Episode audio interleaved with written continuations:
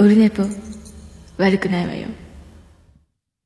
1時間目が終わった後はい、1月21日月曜日でございます。時刻は今、10時前です。22時前です。21時50分あたりでございます。オルネポでございます。第235回でございます。今日ですね、ちょっと趣を変えております。あのーもう夜、もうね、あのー9時過ぎると眠たくなるので、なるべく、あの、シンプルにやろうと思いまして、今回は何年ぶりでしょうかね。もう、いつ以来か覚えてないんですけど、あの、ツイキャスやってません。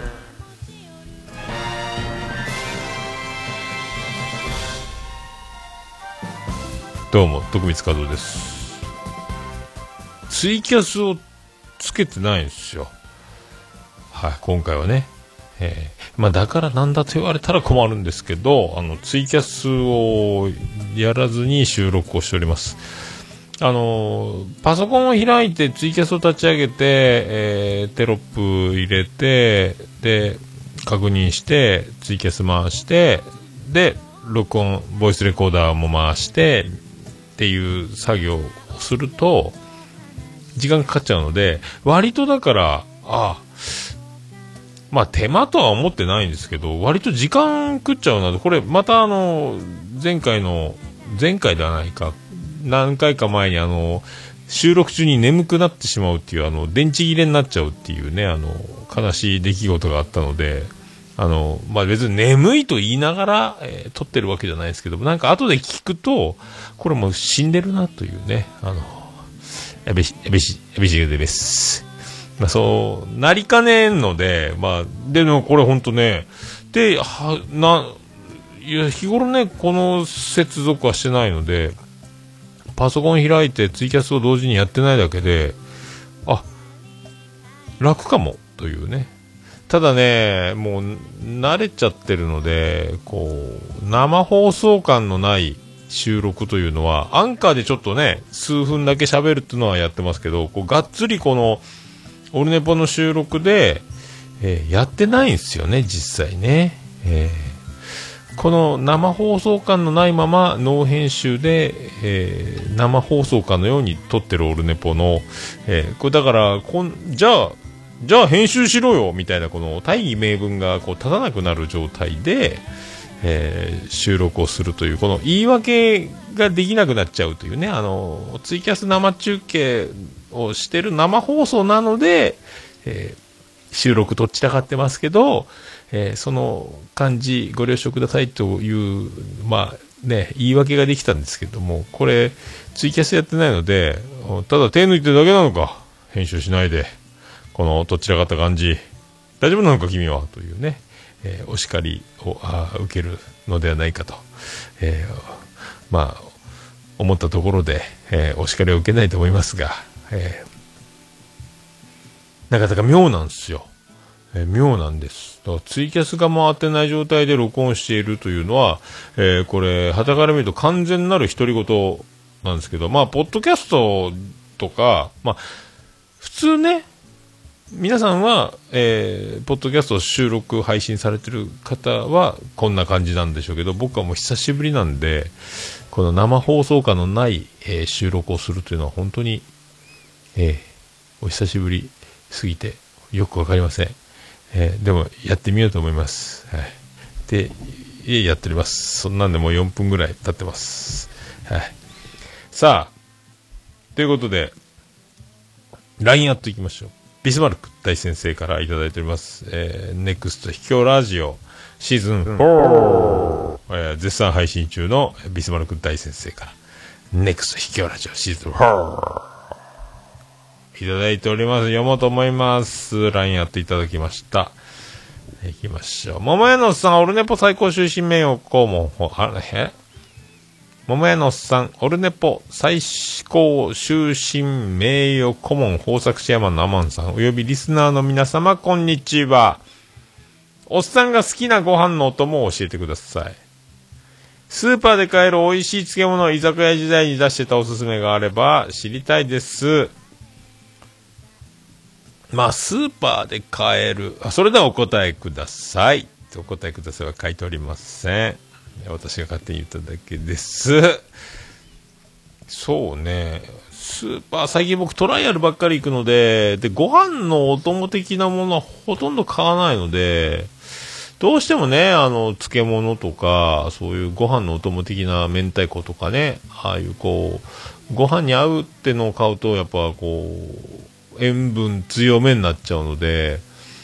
滅びてしまってはいけないと思いますので、なるべくそういうこう、ね、ご飯に合う、えー TNC でおなじみ憲法田中のね、今やってるかどうかわかりませんけども、カンニング竹山の元相方ですけどね、えー福岡ではおなじみでございますが、そうね、だから、まあ、買ってるのは、えー確実に切らさずに常備してるのは、あの、エバラの美味しいキムチ。これ、もうエバラの美味しいキムチが一番美味しいのではないかと。えー餃子は味の素の餃子で、キムチはエバラの美味しいキムチがやっぱり、まあ、ちょっと高いですけどね、あの安い他のキムチに比べれば。でも一番よくできてるなと思ってて、最近3倍それを辛くしたやつってのもね、ちょっと量少なくして売ってますけど、本当に辛くてびっくりしましたけど、エバラの美味しいキムチはよくできてるなと思いますね。美味しいなと思いますね。えーもう一個ランクの上のエバラの美味しいキムチも確か出てたと思うんですけどね。僕ノーマルのやつを買ってますけどね。賞味期限もちょうどいいんですよね。エバラの美味しいキムチは。他の安いやつとか、まあ期限がないやつが多かったりするんで、ねえ。それが多いですね。まあ、あとはもう、あとはトライアルで4パック75円とかで売ってる納豆とかは買ってますけど、あとこれといってあの、ご飯の共にっていうのはね、まあ、ご飯が毎回炊けないので、今日はご飯食べましたけど、冷凍してて1回ずつ温めるっていう感じなので、うん。大体パスタやったり、あと湯豆腐とか鍋にして、それに麺をぶっ込んだりするので、ご飯のお供的なやつはまあそれぐらいですかね。えー居酒屋時代に出してたのはね、やっぱお酒に合うやつで出すの、ご飯に合うであんま出してないですけどね。でも、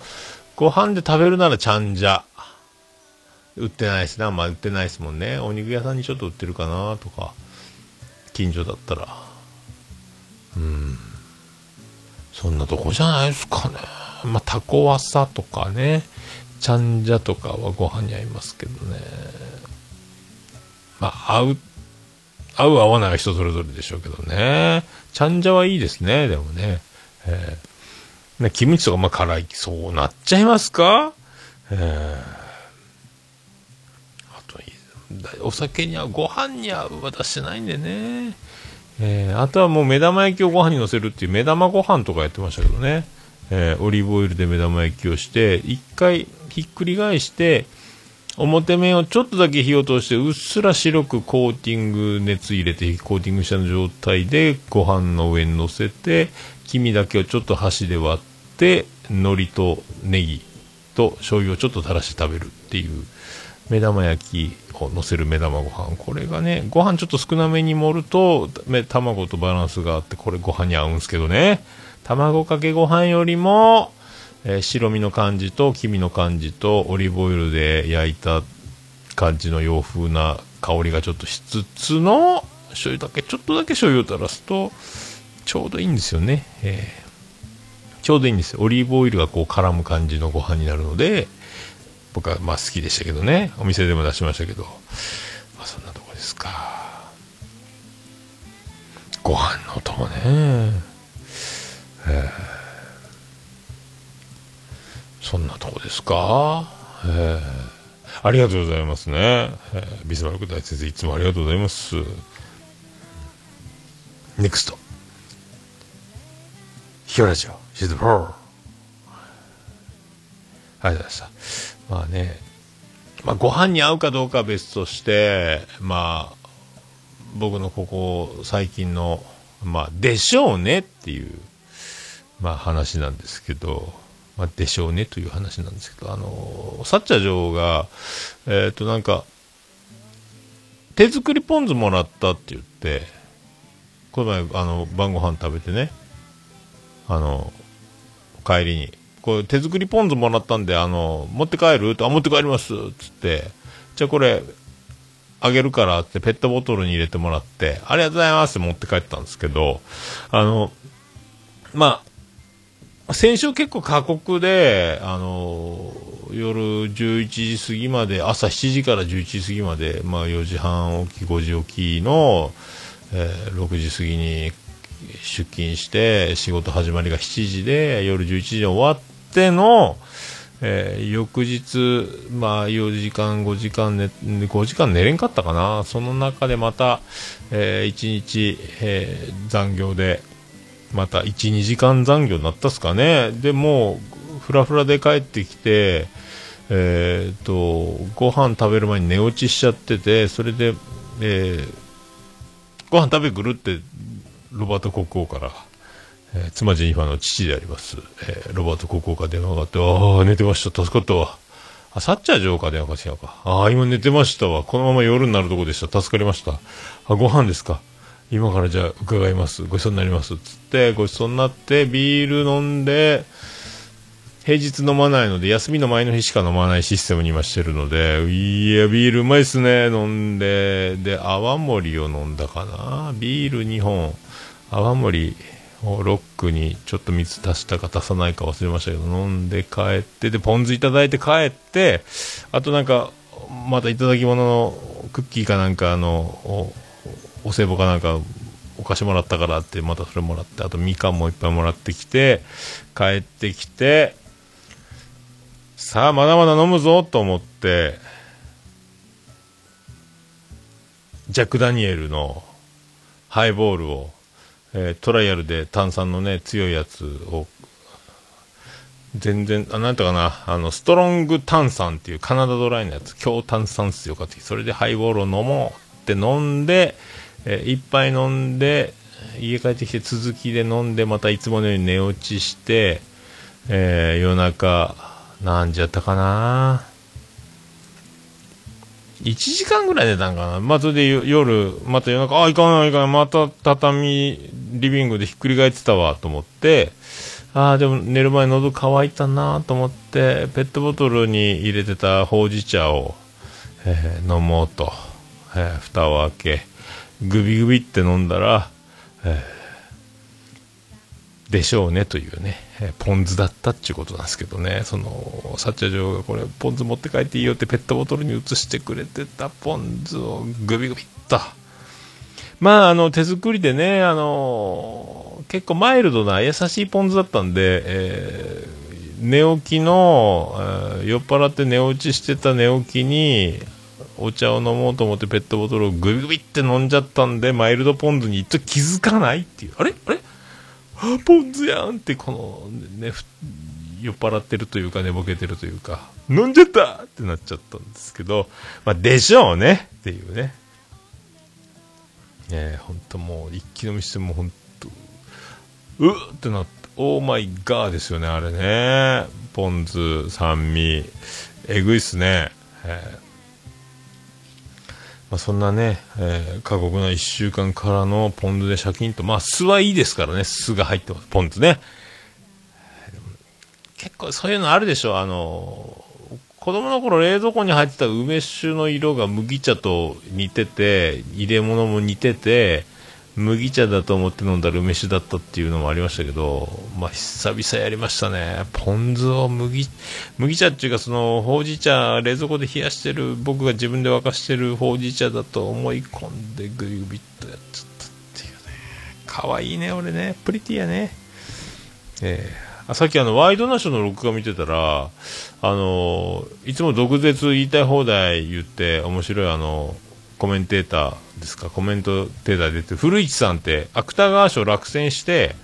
で、それの映像がもうガチで落ち込んでるっていうのを見て、みんな、あの、女の子、あの、あの、釧路さんだったっけ、可愛いフジテレビのアナウンサーとか、あとあの、学者なのか、あの、ちょっとド S 系のあの、学者みたいな綺麗な女の人の、あ、なんか可愛いとこあんなみたいなのを言ってて、えー、そういう風になるんだっていうね、あ、可愛いとこある、可愛いって思うって言ったんで、えー僕も一応、あの、そういうアピールを、えー間違ってポン酢の飲んじゃうおちょうちょいで落ち込んでるという、この可愛さアピールをね、えーどこが、どうも、はい、プリティ、プリティ、はい、はい。桃焼きの桃屋プレゼンツ、桃屋のスタンド、オールデイズ・ザ・ネッポン。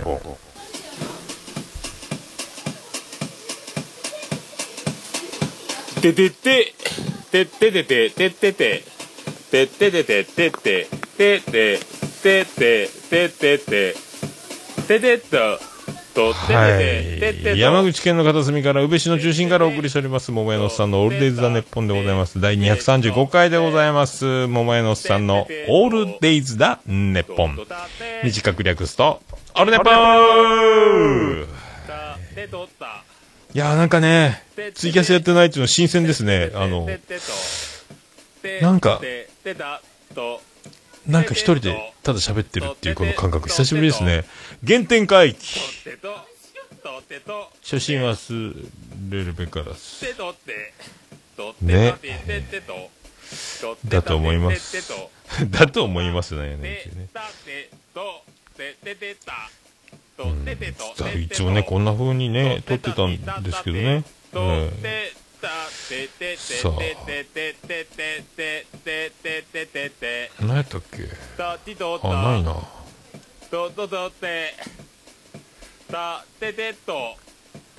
じっくりお届けしておりますね、ええ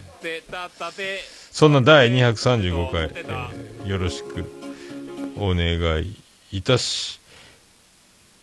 ます。あ、どれやったっけ？なんかね、どれでしょうね。僕なんか流したかったジングルがあったんやけどな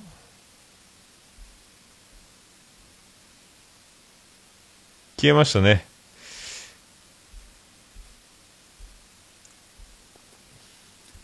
臭くなったらそれへです。へですぷ。桃屋のさんのオールデイズ・ザ・ネポン。はい、お送りしております。235回でございます。これをね、いつもだったら生放送ですよ、的なね、えーことですけども。まあいいじゃないですか。そんな235回、クオリティは常に、えー上がり、上がりでございます。上がってない。誰が上がりやねん。でね、あの、先週、そういう感じで、もう、わけわかんない、もう、ふらふら、ふらふらで、なんとかね、乗り切ったんですけど、で、まあ、あの、お呼ばれして、ご飯ごちそうになったんですけど、もう、そういうの全然、あの、想定してなかったので、帰りトライアルによって、ちょうど2割引きぐらいの豚バラブロックが、グラム99円、豚バラが99円だと思うので、安いのにそれがさらに2割引きになってたのを買って、ブロックで。もうあの、塩焼きで、あの、カリッと焼いて、もうあの、焼肉みたいに肉を食らってやろうぐらいの気持ちで買って、あとまた刺身の6点盛りぐらいなやつが700円ぐらいするのが400何十円ぐらいに割引されてて、これ、おし、刺身もいったろうと思って、で、最近あの、ラガーの大瓶が310円ぐらいで売ってる、ラガーの大瓶。大瓶は633ミリ入ってるんですけど、だから500の缶を1本じゃもうちょっと、352本飲むのもちょっと、ってなると大瓶がちょうどよくて、で、大瓶を帰ってきて冷蔵庫入れて、もともとね、あの、ゆるーく冷えてるショーケースでスーパーって、だいたいあんまりガチガチに冷えてないですから、それを冷蔵庫入れといて、ご飯の準備したり、お風呂入ったりして、それから2時間ぐらい経ってから瓶ビールを開けて飲むと、キンキンに冷えて美味しいというね。そんな作戦で買ってたんですけど、あと特売で59円のレバーが、さらに半額になってたので、これ、この鶏レバー安いなっていうのを買ってて、それで食事に呼ばれたんで、ああ、僕今日、その、今寝てて寝落ちしてたんですけど、つって刺身も買ってきてね、つったら、じゃあ持っていらっしゃいよ、つって、刺身持ってって、さすがにあの、ロバート国王サッチャー女王はその、400円の盛り合わせの刺身食べます？つって、いや、私たちはいいですと。えそうですか？じゃあ僕だけいただきますよって。ああ、美味しいって食べてたんですけど、あとはまあ、いろいろまた作ってもらってね、やっぱね、自分で作ると作らないのじゃね、あの、なんすか、ありがたさが違いますね、やっぱね。で、飲みすぎちゃうでしょ？えで、昨日なんですけど、その土曜日飲んで、で、釣りに行くぞってなってですね、あの、カワハギが釣れるっていう、あの、大三島の橋の下でカワハギが釣れるよっていう先輩の情報で、前一緒に連れてってもらって、あの、アジを400匹ぐらい釣った先輩が、カワハギが釣れるとこあるよっていうのを、ちらっとロバート国王に、カワハギが釣れるみたいですよ、あの辺で。ああ、そうかっていう話してて、まあ、2日後ぐらいに、週末釣り行きたいねってなったんですけど、で、日曜日雨じゃないですかね。雨だったら中止ですかねみたいな話をしてて、で、土曜日、ご飯食べに行って、その、お酒飲みながら、いやもうあのー我が家が、福岡から3月に移住してくるので、まあ、ゴリゴリにね、あのーいろいろ畑みんなでやったり、遊びに行ったり釣りに行ったりできるやろうから、えーさらにね、カワハギも釣りたいなってことで、えーまた竿を何本か買ってきたよと、えー仕掛けも買ってきたよっていうんで、明日雨かもしれんけど、行くかいっつって、釣り。行きますか？じゃあ行きましょうかってなって、昨日出発。まあ、8時ぐらいにね、ゆっくり出発したんで、まあ、ギリギリね、あの、雨に降られることなく、雨がちょうど止んでね、10時ぐらいには止んだんかな。ただその、橋の下の足場が悪くて、こで、で、釣れそうな防波堤は、釣り禁止って看板が出てて、これまずいっすね、つって、これ落ちて、落ちるな、これで、あの、橋の下は、あの、海の、こう、島に渡る橋の狭まってて、そこもなんか下関の関門海峡じゃないですけど、潮の流れがすごい川のように海が流れてるとこが、こう落ちたら死ぬなというね。えーで、これ危ないっすねってなって、で、前釣った、あの、アジをボコボコ釣った港に移動しようって、結局、カワハギを諦めて。で、今日先輩にあの、橋の下全然危なくて釣れなかったですけど、もしかしてあの、看板で釣り禁止って書いてた防波堤の方で釣ってたってことですかね？って聞いたら、そうそうそうそう、大丈夫大丈夫よって、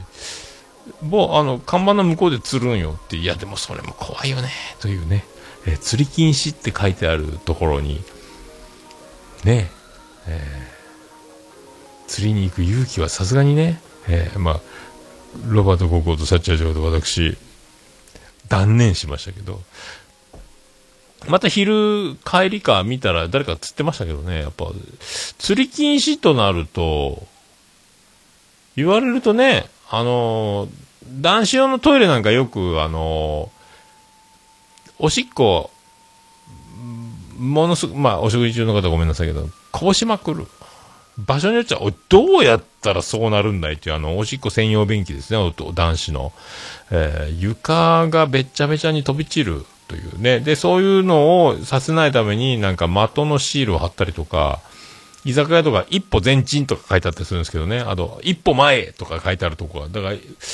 そんなに離れて遠くからおしっこをする、その悪循環ですよね。床がべちゃべちゃになってる。それを踏みたくないからさらに離れるっていう、あの、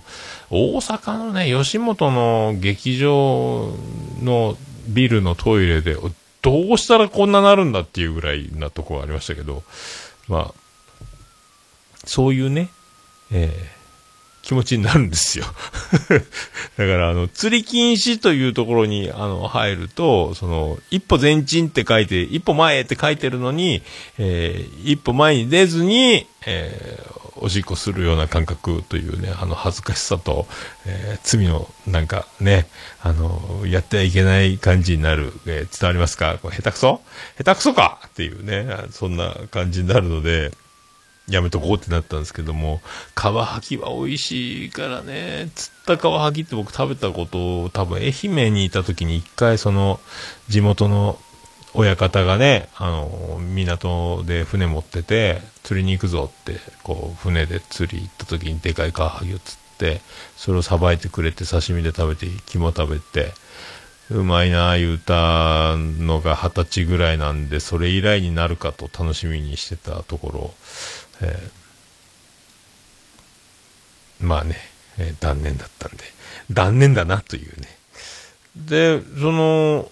アジを錆び切って、あの、餌のオキアミ、エビのちっちゃいのをカゴに入れて、上に、あの、騙されチョップの嘘の針がついててね、針に餌がついてないけど針がついてて、それを間違ってアジが食べちゃって釣るという錆びき釣りっていうのがあるんですけど、まあそれで釣ってて、いつもあの、400匹釣ったり100何十匹釣った方の、えー、で、防波堤の日本海側、外の方に投げていつも釣ってるのが、昨日風強くて曇りやし寒いし、全然釣れなくて、で、内側の港の、その、漁村側っていうか、防波堤の内側の方はいつも釣れないんですけど、そこに、僕だけもうこれ場所変えようと思って、どうせ釣れんからと思って、やったらそこに群れがいて、アジの。ロバート・ココード・サッチャー城に、こっちです言うて、で、みんなで移動して、わーっと釣って、それで、あのー夢中になって釣って、2時過ぎ、3時前ぐらいまで釣りましたかね。73、4匹ぐらい釣って、まあまあ釣れてよかったねっていうのでね。で、途中であの、家でやると大変なので、ある程度釣れたとこから僕が、あの、アジの包丁とまな板持ってきてたんで、サッチャー城がね。で、僕ずっとやっときますよ、つって頭落として、腹、内臓出して、鱗取って、で、海水でシャバシャバっとして、あの、クーラーボックスに入れるっていう。途中からサッチャー城がもう、あの、海水でシャバシャバっとして、あの、すすいでからの、あの、クーラーボックスに入れるというのをやって、僕はだから頭を落として内臓を取って、鱗取ってっていうのをひたすら73匹、もう、小味をね、えーやってて、で、海の中に、また、あのアジの内臓を、と頭ポンって入れて、まあ、餌になるし、海に戻してしまえと思ってやってたら、ちょっと、内臓がですね、えっ、と、岩肌に、海に落ちたかったんですよ。海の中に入らずに岩肌にパチッって行ったんですよ。そしたら、あの、カラスが、うわーっと来て、上、上空で待ってたんですかね。こう、こいつら、魚、やりよるぞと。でも、わわわっと来て、うわ、ちょっと近くで内臓ミスっちゃったから、あの、岩肌についちゃったから、あの、海の中入れなかったから、これ、カラスが来だしたなと思って、これはいかんなと。次捨てるときはもっと遠いとこか、に投げようと思って、遠いとこ投げたら今度トンビも来て、もう大変なことになりまして、僕は高潮かというね、えークジラのあの伝わらないものはね思い出しますけど、えー高潮シリーズとか言ってましたけどね、釣れたんじゃない、釣ったんだとか釣り名人シリーズもありましたけどね、あの、すごい来て、上空日が出てきて影がこうできるわけですよ。もうで、上見上げたらもう十数羽、えートンビが旋回、ピーヒョロロロロ言ってた、仲間を呼ぶんですかねめっちゃトンビが鳴き出して、どんどん集まって、上空がもうほんとあの、ゼロ戦がいっぱい飛んでるみたいな。ピーヒョロロで、カラスも、あーあーあーって言い出して、どんどんカラスが集まってきて、で、試しに、頭をポンって投げたら、秒でザバザバザバってトンビとカラスがうわーん降りてきて、で、トンで、海に投げたら海に投げたで浮いてるのをまた、ザッサーって持っていくトンビがいて、で、もう、怖くて、こうトンビとか近くで見たらイーグルですよ。もうただのイーグルですからね。あれ、目ん玉えぐられるんじゃないかっていうぐらい。すごい。で、もう真正面から飛んできて目があって、で、僕あの、ちっちゃいペティナイフ持ってるんで、これ、襲ってきたらペティナイフで戦おうかなと思ったけど、ペティじゃ勝てんかなと思って。で、内臓、これはもうあのもっと遠くに行かんと、やばいぞと思って、で、でも、まな板に頭が、アジの頭が10匹ぐらいこう転がってる頭をまな板に乗せたまま、ペティナイフと一緒にこう、ちょっと10メーターぐらい離れた海に捨てる、その歩く道中に襲われたら、これ負けるなとか思ってたんですよね。一回あのおじいちゃんの墓参り行った時に公園で、あの冷やし担々麺を、汁なし担々麺をファミリーマートで買ったやつを、あの、みんなで墓参り終わった後、弁当食べようって公園で、で、僕が冷やし、汁なし担々麺を食べたら、冷やしじゃないか。ただ、た汁なし担々麺食べてたら、後ろからトンビが、わっってもう手を引っかきながら弁当を盗み、持ってこうとしたんですよ。ただ僕は手で持ってたから、弁当が吹っ飛んだだけで、その時も音もなく後ろからトンビ、わーってくるんで、気がついた手をガサッと爪で引っかかれながら弁当を取り損ねたトンビが、えー通り過ぎていくっていうあの時の、だからまた、まな板に足の頭と内臓が乗ってるわけですから、このわーって来られたら怖えな、もう怖えなって思いながら歩いてたんですけど、ただあの、水鳥ではないので、海に、浅いあの、浅瀬で置いたやつは手が届くし、捕まえられるんですけど、深い海のところにポトンと落とすともう諦めるということで、そこに気づくまでに時間がかかったんですが、もう上空にすごい数の旋回トンビちゃんたちが、カラスと、な、延べ30は、これオーバーじゃなくてね、それぐらいカラスとも、すごかったんですよ。で、海に落とし出したら、これもう食べれないぞってなって、もうすぐ、すぐ去っていったんです、トンビたち。頭いいな。あ、もうこれ食えないと思ったら、陸に投げてる間は、遠くにね、もう、うわーって、もうすごい、借り物競争じゃないけど、なんか、ビーチフラッグみたいにあの、一本の旗に飛び込む人たちみたいな感じですごい、もうあっという間に、あんなに上空高いところにいるのに、投げた瞬間もう、すごい急降下してるんでしょうね。もうすごいんですよ。それがもう、海に深いところに投げ出して解決して、もうそ、もうずっとあの頭を落として腹を渡出してる時上でずっと旋回して待ってるんですよ。もうあれが怖かったっていう話なんですけど。で、70匹頭出して終わって、あとクーラーボックス入れるだけで、ちょうどロバートここも全部片付け、釣り竿も釣りも終わって、僕が頭出してる間に、腹渡出してる間にこう、残りの餌で釣りしてて、で、片付けに入って、そのタイミングで、サッチャー女王がもう全部終わったんで、あの、一回、すすいで、クーラーボックス入れるのにビニール袋に入れた状態でクーラーボックスにまた戻そうと。袋を、スーパーの袋に70匹入った、えーちゃんと掃除された内臓と頭のないやつを袋をあげて、僕は海水でクーラーボックスとか包丁とかまな板をすすいでたら、カラスがその袋の近くにふわーっと降りてきて、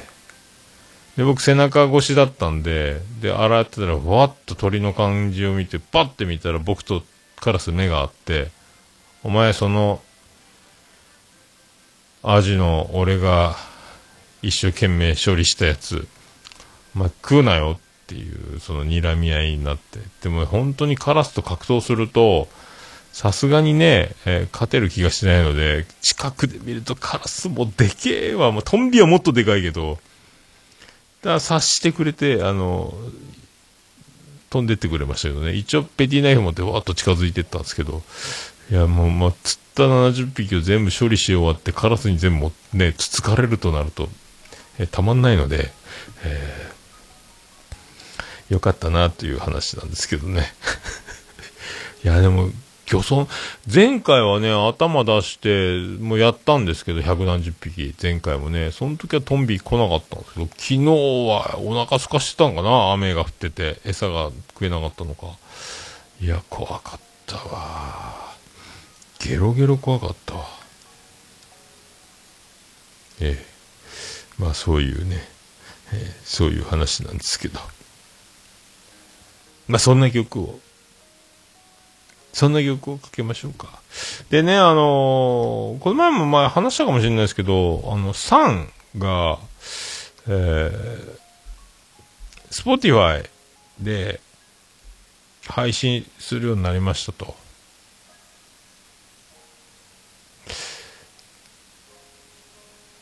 で、Spotify で3の曲が何十曲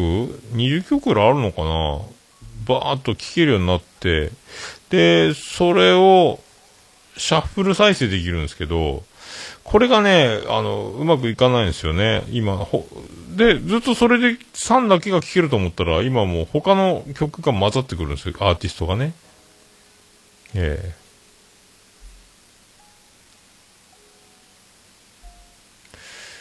さあ、これいけるかな？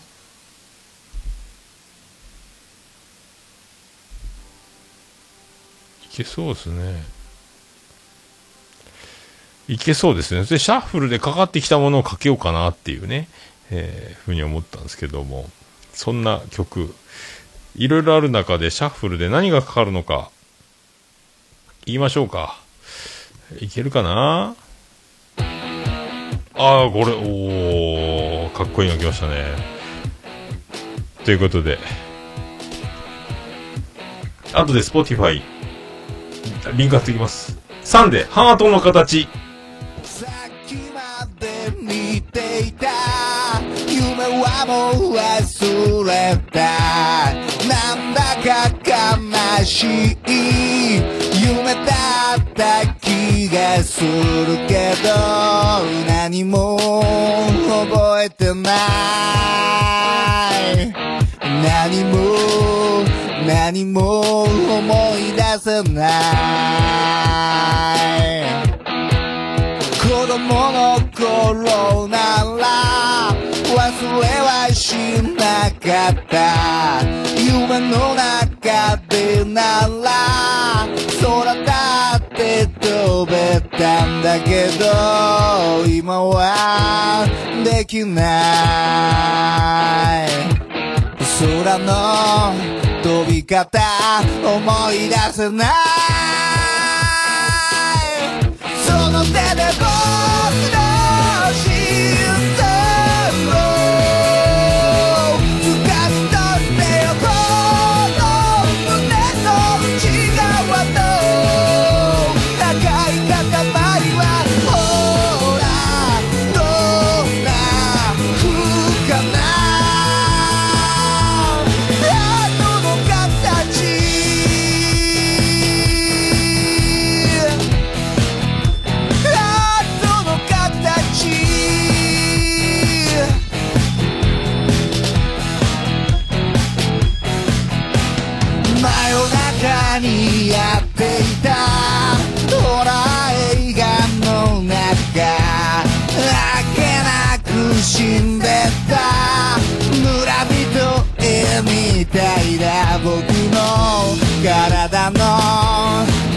中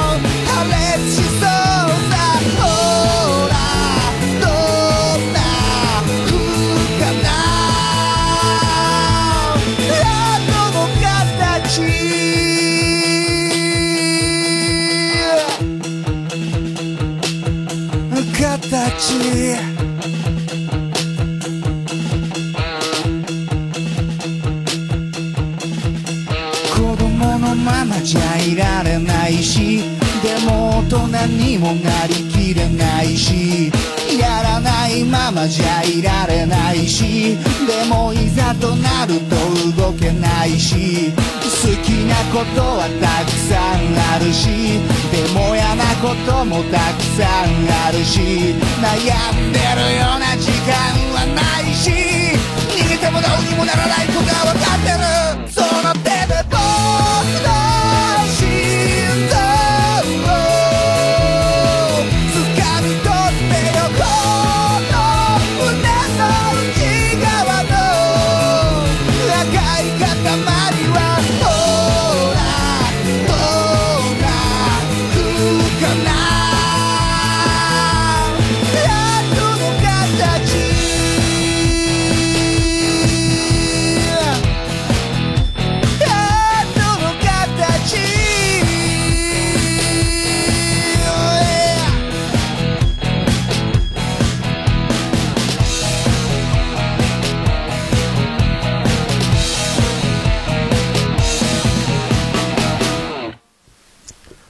サンデ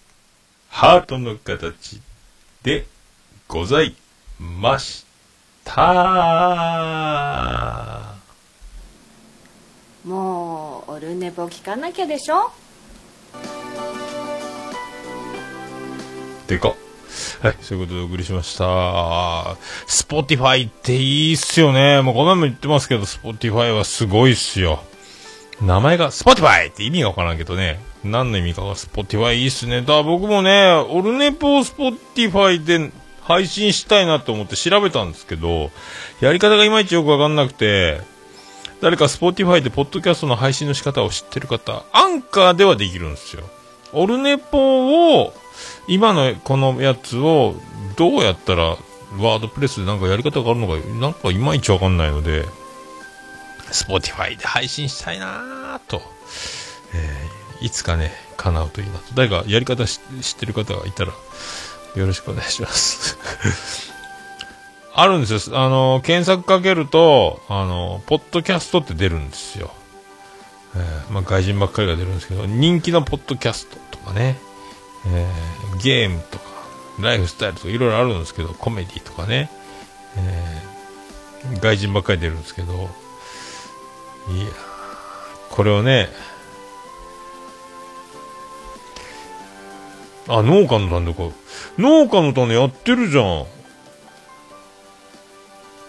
どういうこと？農家の種が Spotify で配信されてる。鶴ちゃんに教えてもらおうかな。鶴ちゃん教えてくださいってやつですね、これね。へえ。そうなんや。知りませんでした。なんか今度聞こう、鶴ちゃんに。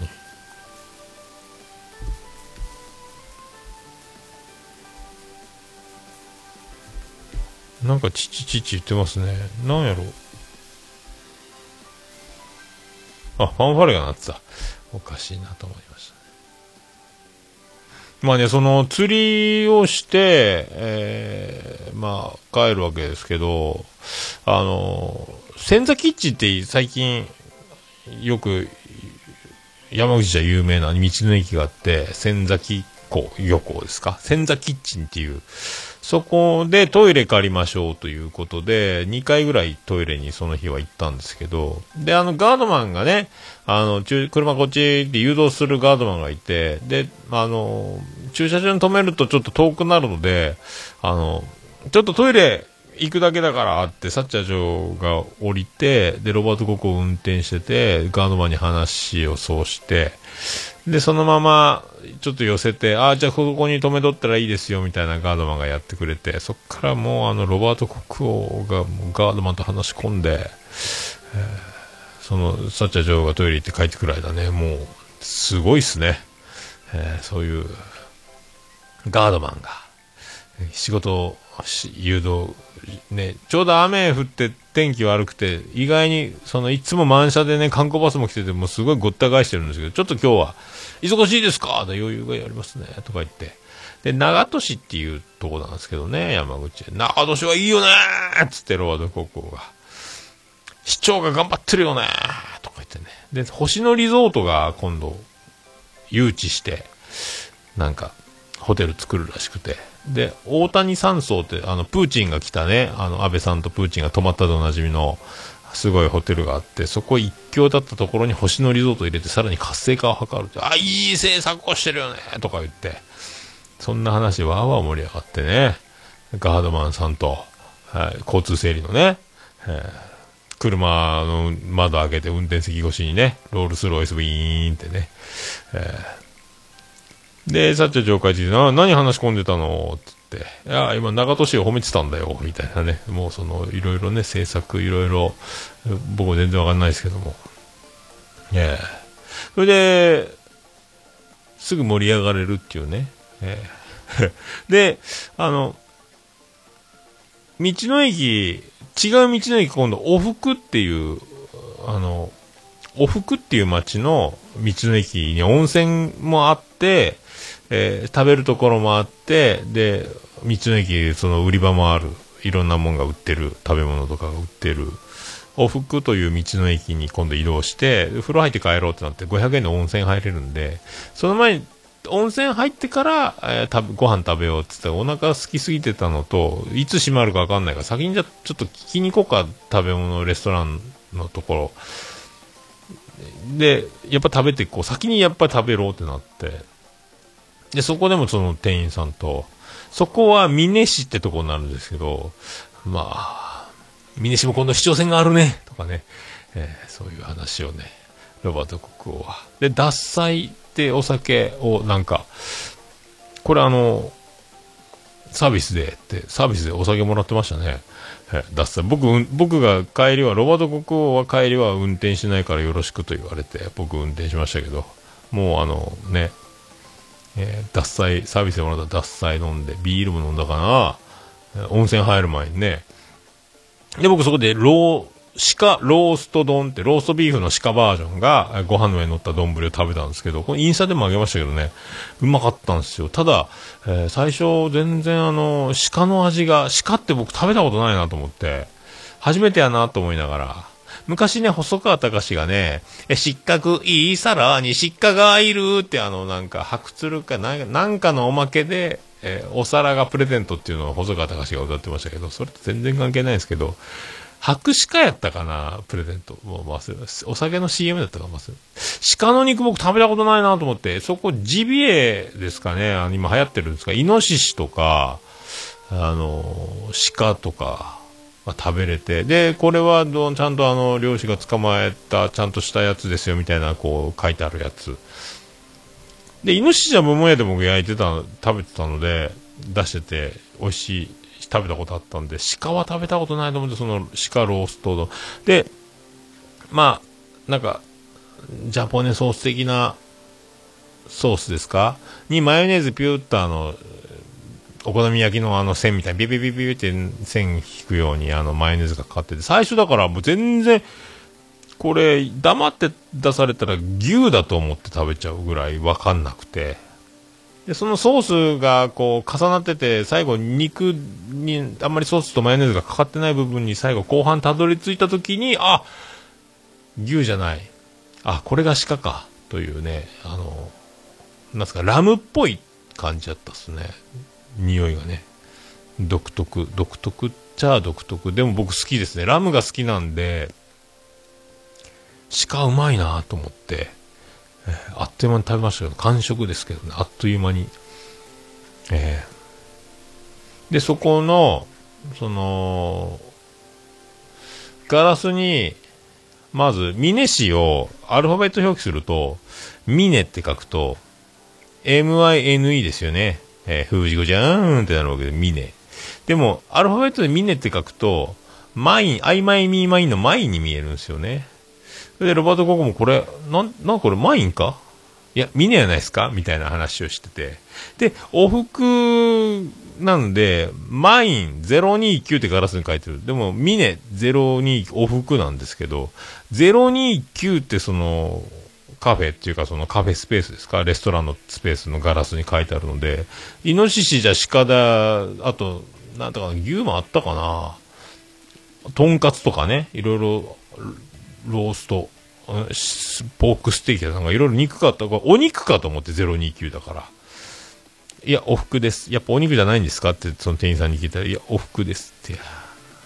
029でお肉って呼んじゃうじゃん。満員お肉かなと思ったら、ミネお服だっていう、これね、まあ、伝わるか伝わらないかは、えー俺次第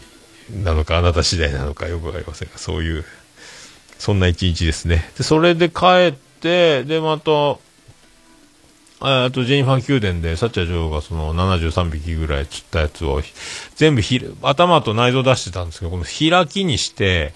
で、食塩水の薄いのに浸してから干せば、一夜干しみたいになるっていうのをやってて、で、ちょっと試しに、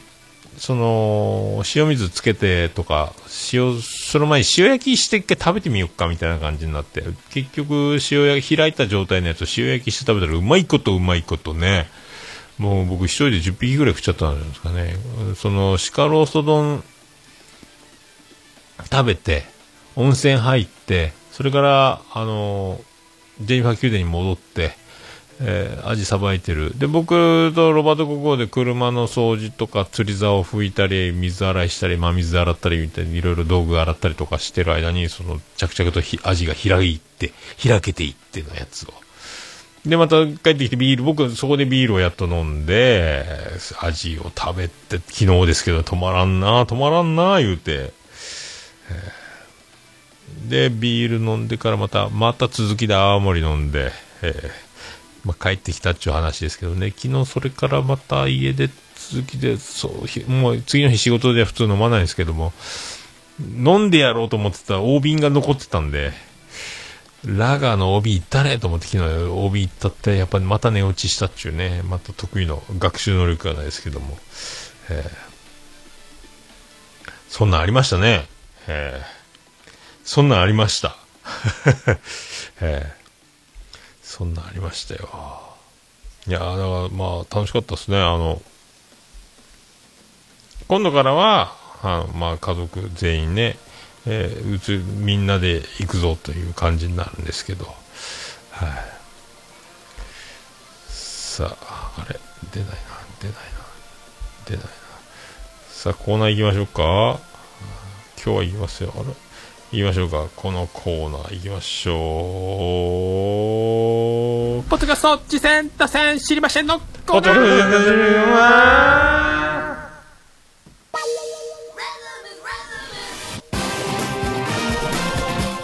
ポッドキャスト事前多戦知りませんのコーナー。えー、ツイッターでハッシュタグ自他戦でも、あの、受け付けております。ちなみに、今日はハッシュタグ自他戦ありますか？あるんかな？あったらどうしよう。ハッシュタグひらがなで自他戦でつぶやくと、えー、あー、ありましたね。気がつかなかった。また、とりあえず、ハッシュタグ自他戦の紹介をしておきますね。サイトガイドポスト、タカさんからいただいておりました。今、見ました。えーと、リツイートしておきます。後でゆっくり聞きましょう。DJ コニーのラララジオ、ラララジオを推薦します。コニーさんとヨッツさんによる雑談系ポッドキャスト番組。コニーさんの展開する持論に思わず爆笑、思わず新番組の相方にスカウトした次第です。えー新番組と合わせてよろしくお願いしますというね、えー、ハッシュタグコニーラジ。願掛けラジオの人ですね、だから。はあ、タカさんという、タカさんの相方。なるほどね。あの、面白い人、田重さんと盛り上がってましたね。えー途中、後半になると、田重さんの口数が減ってたっていうのも面白いですけどね。えーコニーさんね、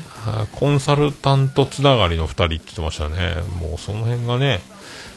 なんかね、よく名前はね、ラララジオ、DJ コニーのララララジオですか。コニーさんってよく名前は聞いてたので、番組は聞いてないですけども、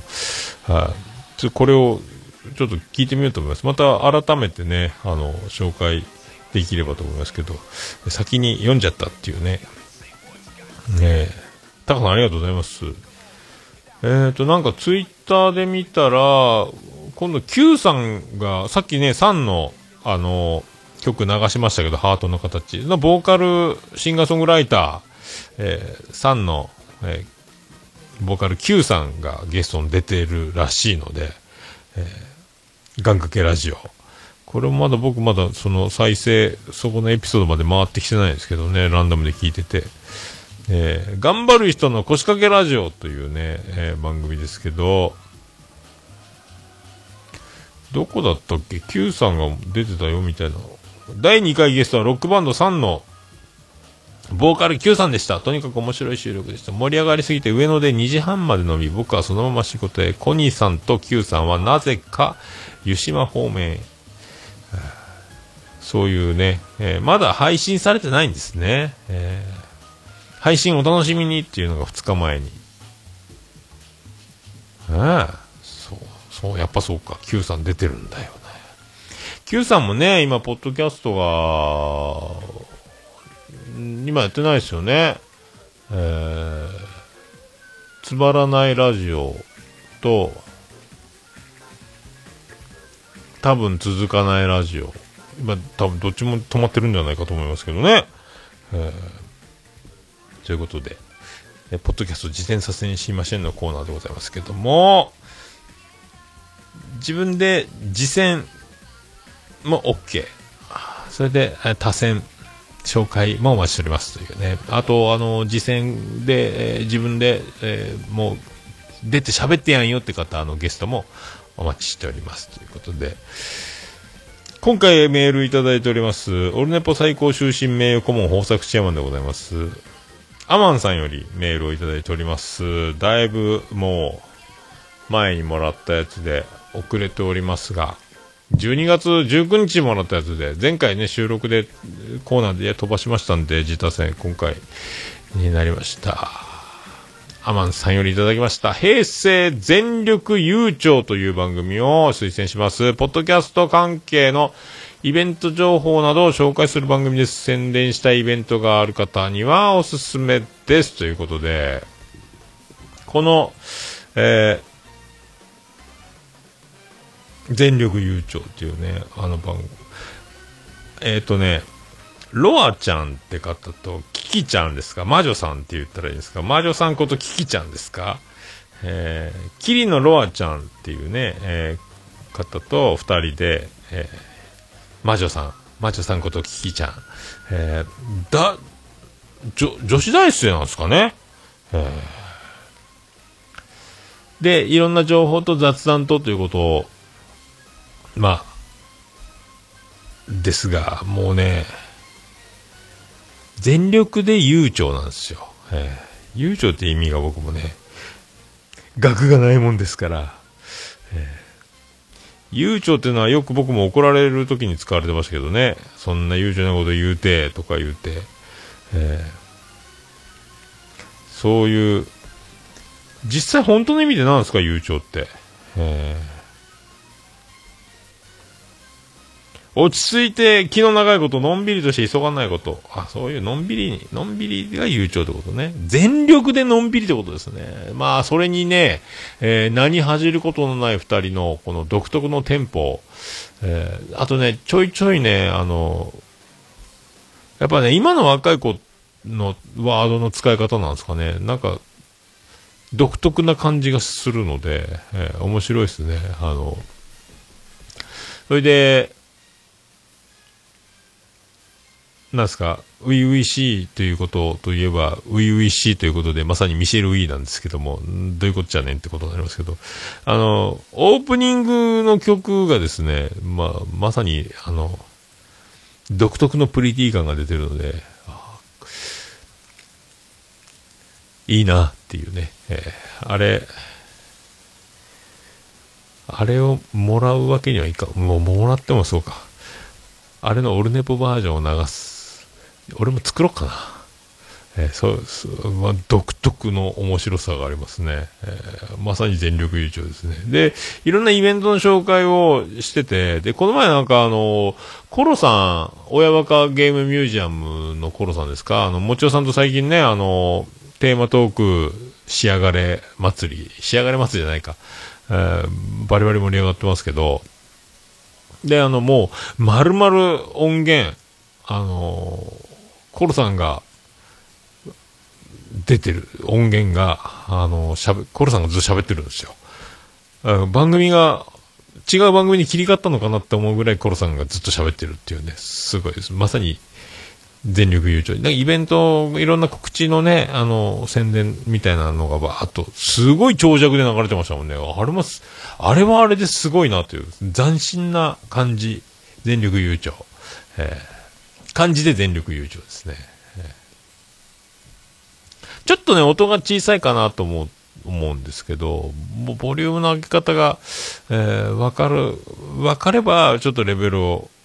上げ、多分ね、このオルネポの音源と全力優勝さんのその番組の音量を比べると多分相当違いがあるような気がしますので、で、今回特別、あの、今までやん、なかなかね、やらないんですけど、やれないって言った方がいいんですかね。メッセージ、ボイスメッセージをもらってるので、で、あの、この前ツイキャスをやってて、桃屋のおっさんアカウントでツイキャスをやってた時に、 Spotify が素晴らしいみたいな話をずっとしてて、こうやってたら、ちょうどロアちゃんがその、ツイキャス来てくれて、で、今度紹介する予定だったんで、あ、そうそうそう、あの、大体ね、あの、先に、あ本人に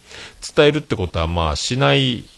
しないっていうか、まあ、できない。物理的になかなかね、そういう機会がなかったので、今度、ロアちゃんの番組紹介するので、せっかく、ロアちゃんの、ね、キキちゃんと、プリティボイスの二人が、これは、僕が番組を、ああだこうだ、紹介するよりは、ロアちゃんたちのプリティボイスで、えー自分たちで告知した方が、よかろうもっていう、えー気がしてならんので、ボイスメッセージもらえないですか？っていうのを、あの、ツイキャスの中で、思いつきで言っちゃったら本当にくれまして、え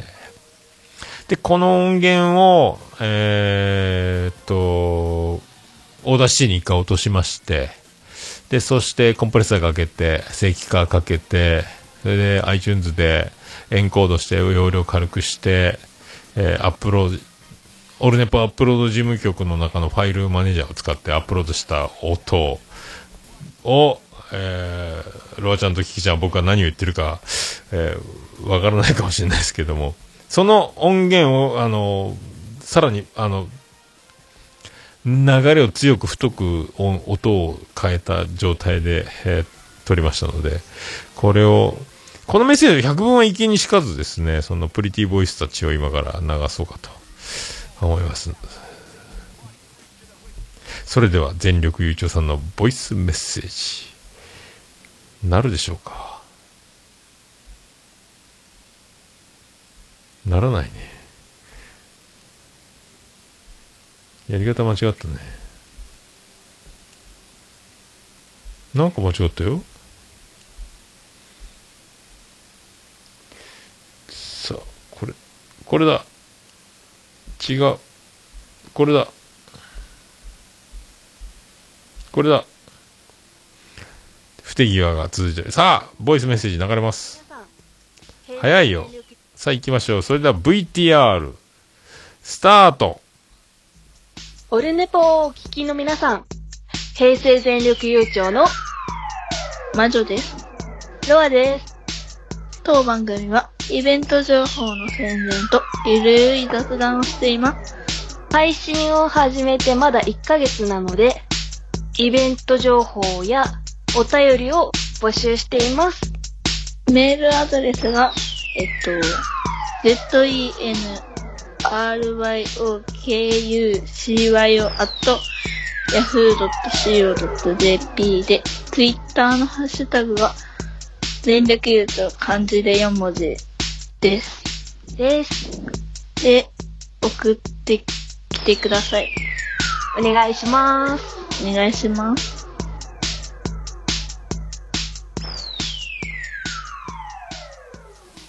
ピューンということでございます。いいね。若いって素晴らしいね。この感じ、おいさま出せませんからね。羨ましい。本当ね。もうなんか僕が、えー喜んだり、えー褒めたり、可愛い可愛い言えば言うほど、えー若干、あの、アラフィフの気持ち悪さだけが際立つので、えあまりあのね、あまりわーわー言えませんが、良さは伝わりましたでしょうかね。いいですよね。えーあんまりね、はい、いやー、いいっすね。はい、僕何を言ってるんでしょうかね。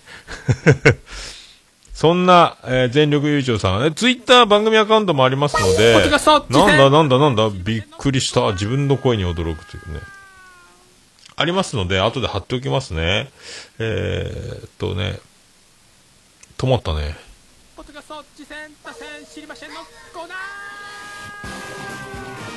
これで番組アカウントがあってでハッシュタグ先ほど言われてましたが漢字で全力優勝なので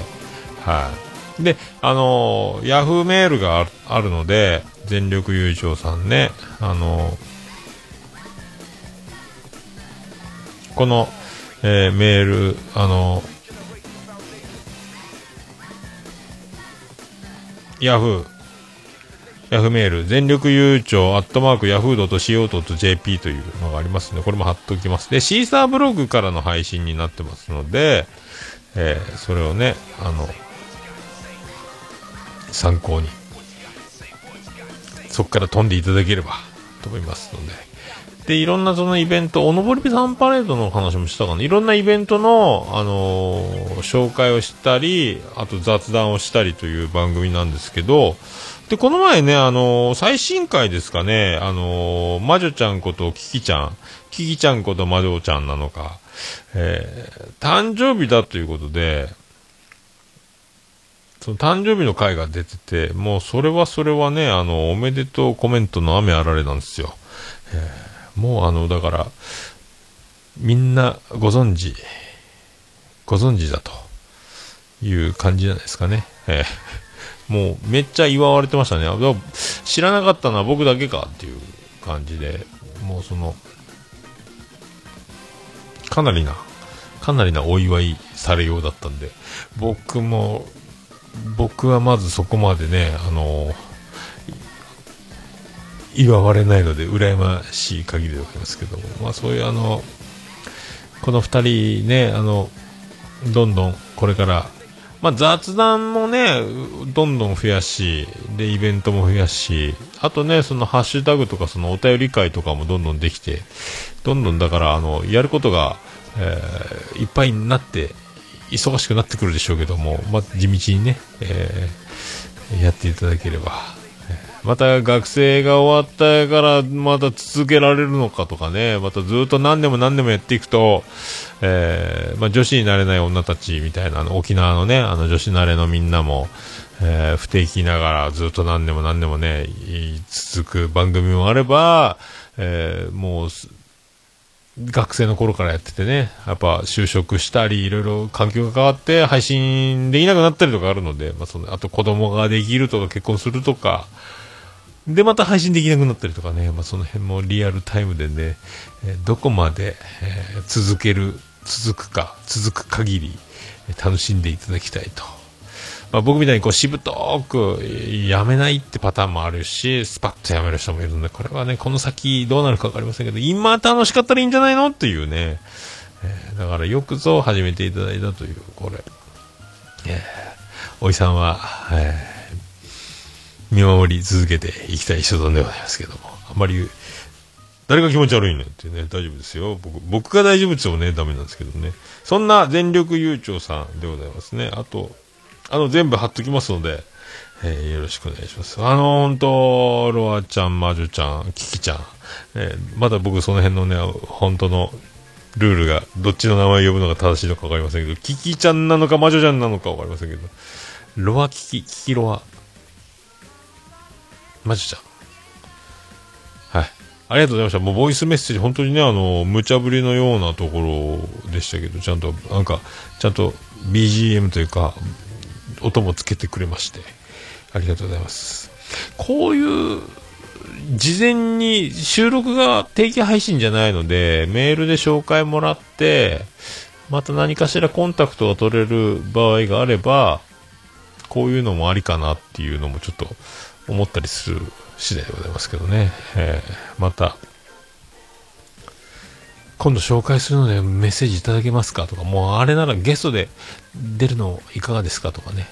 えーそうね、そういうのも。また、ロアちゃん、キキちゃん、もしな、あの、こう、通信環境が、えーパソコン関係がうまいこといくタイミングが合うとかなれば、もう、あの、この、気持ち悪いアラフィフのおじさんと喋る勇気があれば、ゲストで自分でえー実践、あの鉄腕ダッシュに木村拓哉が出てきて視聴率が 18. 点何パーセントで一滴に勝ったってニュースが出てましたけども、えーそんな感じで出ていただければ僕もあのオルネポも視聴率が上がるんじゃないかと、えー自らね、えー出ると。他が盛り上がる。っていうのもあるんで、まあ、もしね、まあ、なんかタイミングが合えば、またゲスト出演もいつでも OK なので、まあ、タイミングですけどね、僕のね、この生活環境にも問題がありますので、えーなかなかね、夜遅いと眠くなるしとかいうね、えーまあ、タイミングが合えばですけど、またそういう日も夢見て、えーまた回数をどんどんね、あの配信を重ねていって、どんどんどんどんいろいろおもろいことを続けていただければと思う次第でございます。全力優勝さんでございました。ありがとうございました。あと、僕が、まあいろいろ聞いてますけどね、もうあのどんどんどんどんよくわからなくなっていくっていうね、えー感じです。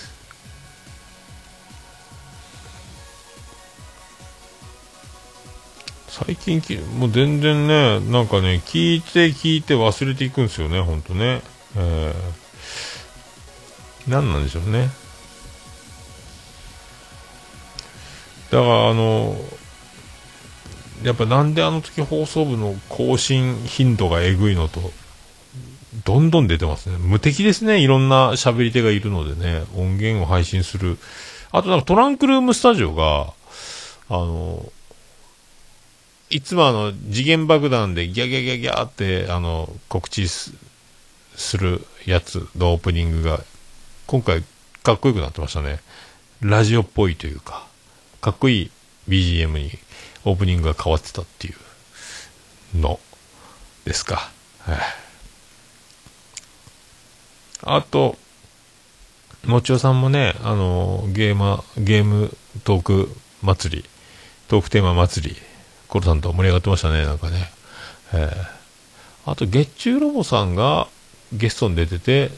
違う名前で出ていますっていうのがありましたけどね。ガメガメって番組やってるんですね。なんか見たことあるな、ガメガメってと思いましたけど。えーそんなところでございます。以上、ポッドキャスト、次戦、打線、知りませんのコーナーでございました。あと、まあ、メール、あの、メールフォームありますので、あの、お手軽、お気軽に、えーラジオネーム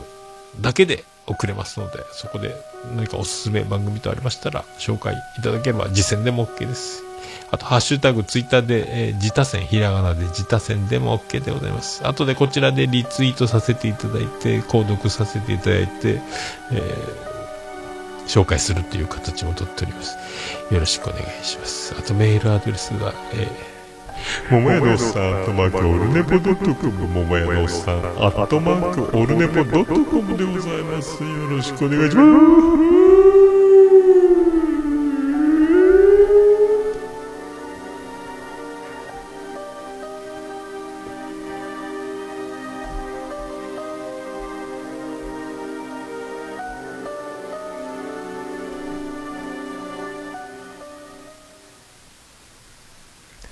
ハッシュタグオルネポ。オルネポ。どうも、クリス・ペプラです。ハッシュタグオルネポでございます。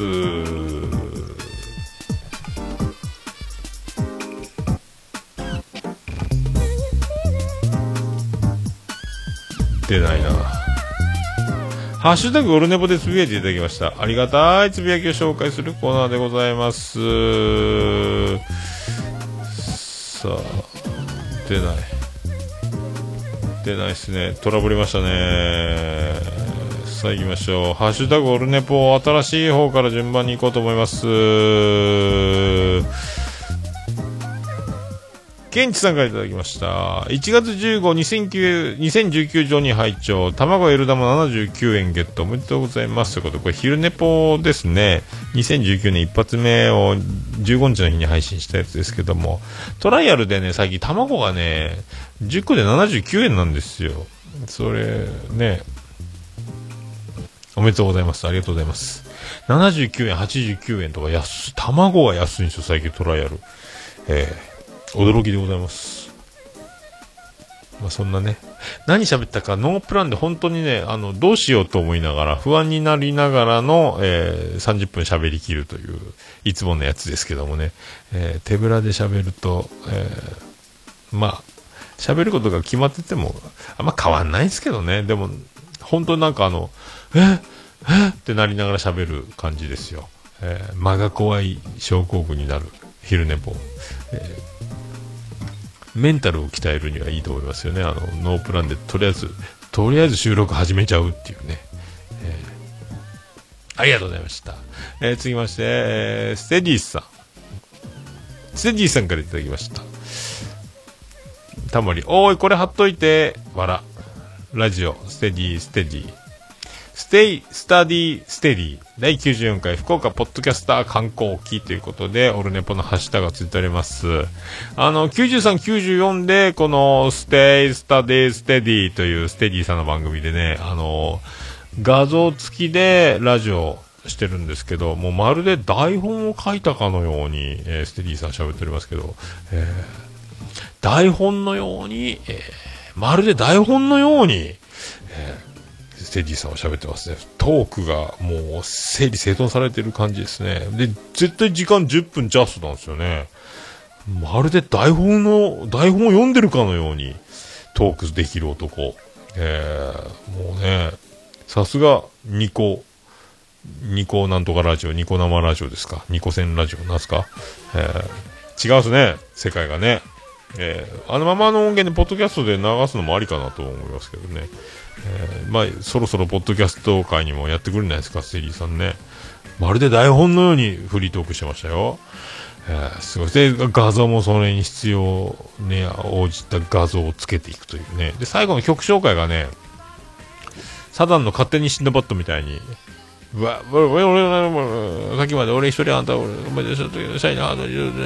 いいガール、大曲でございます。再生できなかったらごめんなさい、みたいな感じの、なんかボカロの、なんか曲を紹介するんですけど、そこは毎回すごい早口で、一応言いますけど、聞き取れるか聞き取れないとこがもういいですよ、的な感じの、あの、もうと、バーっと、あの、個人の感想ですみたいな、あの、テレビショッピングにつくような感じで、と、一応言うとかなきゃいかんけどっていう、あの、っていうボケですかね、あれね。えーそういうステディさんね。ありがとうございます。続きまして、ステディさん。234回、拝聴アンカーで聞いていただけど、えーぎっくり、大変そうだ。おっさん紅白、ここんとこずっと見れてない気がした。そんなことないかな。えー俺ね、こう、ブライアン君、合格おめでとうございます。そう。大体ね、紅白はね、見れないんです。えー酔っ払ってたりとかね。あと、記憶がなくなったりとか。あと、周りがワイワイしてるから、やっぱね、一言一句聞きたいけど、結局無理で記憶もまちまちで、なんとなくもう終わってるっていうね。えーまあ、ぎっくり背中はね、昨日だから温泉行って歌声優でぎっくり背中背筋にあの上から温泉ぶち当ててましたけどあの落差のあるね、えー技で。そう。でブライアン合格と。で長女ブレンダーは成人式無事終わり、えー長妻ジェニファーのねあの着物着て、えーやっぱ体型が同じで便利やねっていう話。まあ、だから、まあ、だんだん長女ブレンダーもお酒が妻ジェニファーばりに飲めるようになると、えーもう収集つかないですね、えー僕もお酒飲むし、まあ、僕すぐひっくり返って寝ちゃうんですけど妻ジェニファーも飲むし長女ブレンダーも飲むと、えー我が家5人中3人が飲酒する環境になってまいりました、えーそんな我が家もあと2ヶ月後にはもう全員集合というね同じ家に住むと僕の単身赴任、逆単身赴任生活が終わるという流れになりますけどね。はい、ありがとうございます。続きまして、ケンチさんからいただきました。234回拝聴長男ブライアン君の合格と長女ブレンダーさんの成人、おめでとうございます。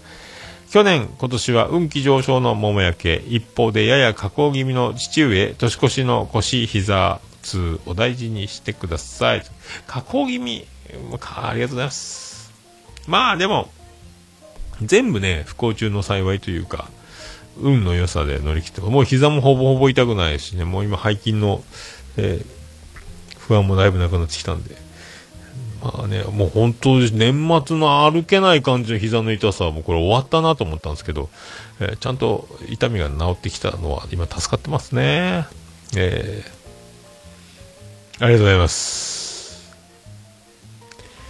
おばさんからいただきました。おばさんじゃない、大場さんですね。えー、きたきたカフェのおばさんです。えー第234回拝聴子供の成長は楽しいですね。うちの次女も今年成人で全国的に有名な北九州の成人式に参加しておりましたが、小笑いということで。あ、おばさんとこの次女と、うちの長女ブレンダー同じ年なんですね。北九州のニュース見たら女の子でしたっけね。頭の上にイノシシいましたね。えー北九州。まあ、おとなしめになったと言っても映像のインパクトはすごいのいっぱいいましたけどね。福岡はどうやったか長女ブレンダーに聞いてないですけど、まあ、そんなに大したことなかったんじゃないかなと思いますけどね。同じ年か。そっか。ってことは上のお姉ちゃんまだだいぶ上なんですね、おばさんね。へえ。そんなおばさんが、えーうさこさんに、えーちょっかいを、えー出しながらやってるキタキタカフェ絶賛配信中でございますというね。そんなこと言うと僕がうさこさんに怒られますので、ありがとうございます。ありがとうございますじゃないですね。今後ともよろしくお願いします。はい。キタキタカフェ絶賛配信中でございます。えあと北九州の中心で大場が叫ぶという番組もアンカーの方でね、あのやってますので、北九州の中心、中心じゃないか、片隅か。叫ぶオーバーというね、えー番組。最近聞けてないですけど。タイトル映画の話が多いですね。なんかいろいろね、映画を語る大場さん。映画といえば大場。大場。を止めるな、ですからね。よろしくお願いします。ありがとうございます。続きまして。以上ですか？以上ですね。以上でございます。ありがとうございます。ハッシュタグオルネポで気軽につぶやいていただけましたら、私大変嬉しいございます。気軽につぶやいていただきますと、私大変喜びちょくなまマンモスレピでございます。以上、ハッシュタグオルネポでございました。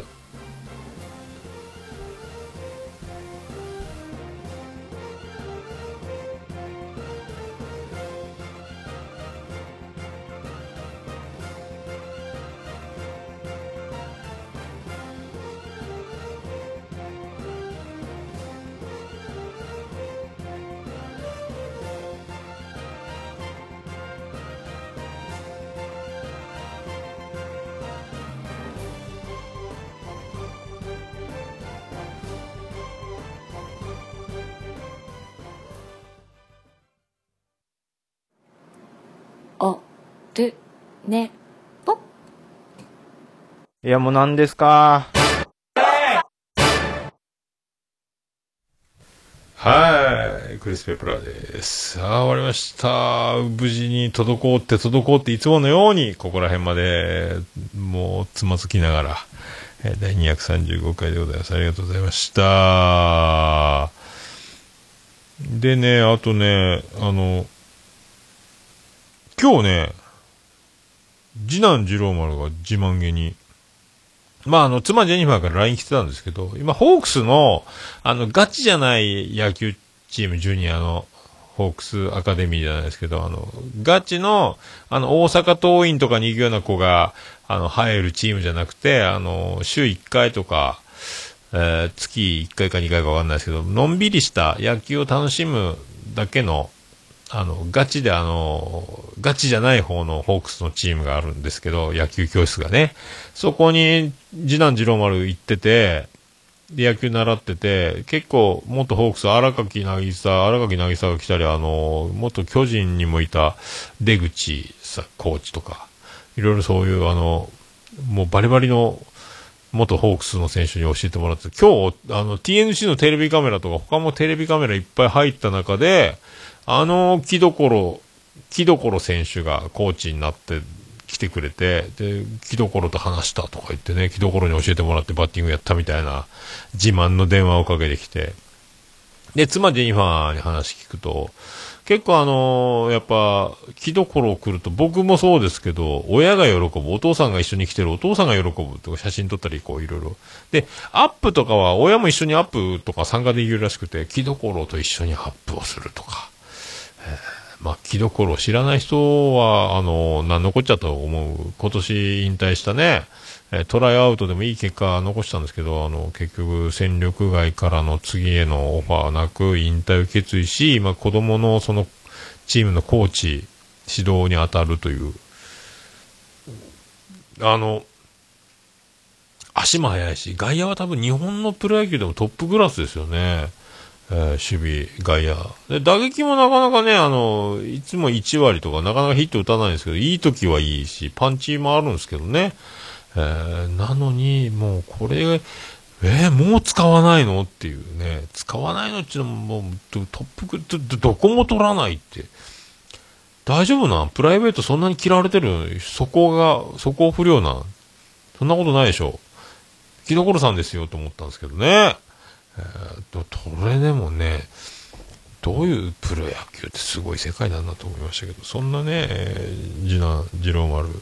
えー自慢しておりましたが、で、僕が昨日釣り行ったぞって言ったら羨ましいがってましたけどね、それは、まあ良かったなと思いますけど、はい、エンディングです。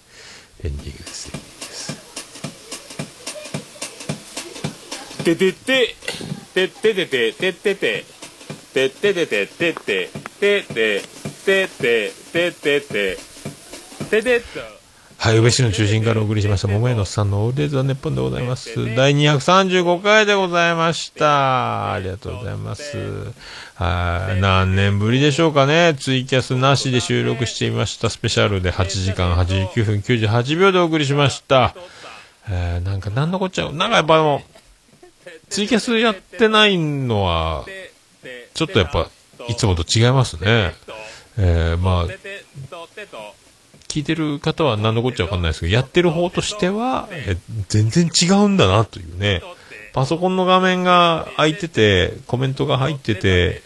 っていう生中継の感じとこの収録、えーね、爆笑問題カーボーイ状態ですね。爆笑問題カーボーイは火曜日ジャンク TBS ラジオ1時から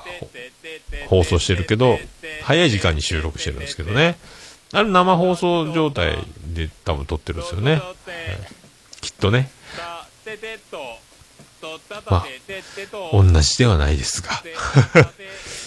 ええ意外やなと思ってね、なんか、こんなにもなんか、収録だけって、だいぶ違う。だいぶ違うぞっていうのだけは、あの、わかりましたし、えー伝わってないと思いますが、思いました。えーそれでは、すっかり忘れておりましたけど、えーオルネポエンディングテーマでございます。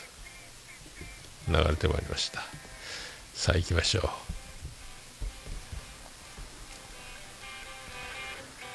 第235回、ありがとうございました。それでは、お聞きですね。オルネポエンディングテーマ、バーディーで、星の下、星の上。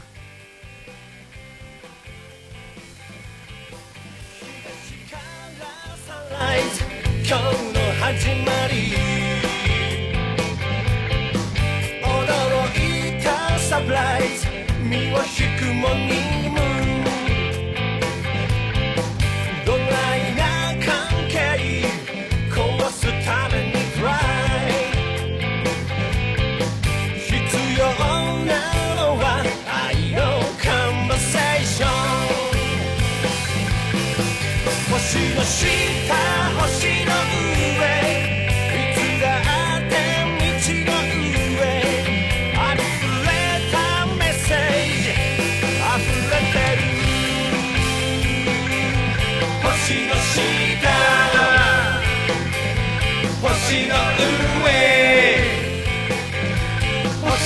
see.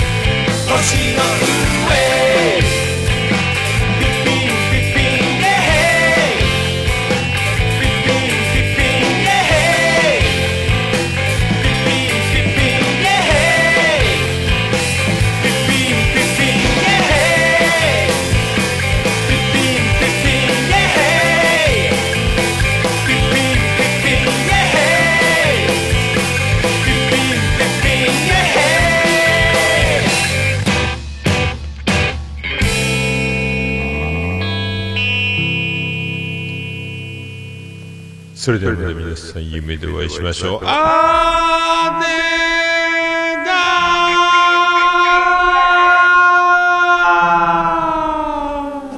ね福岡市東区若宮と交差点付近から全世界中へお届け。桃屋のおっさんのオールディーズ・ザ・ネポー。俺でパパヒューティフォーヒューマンライフ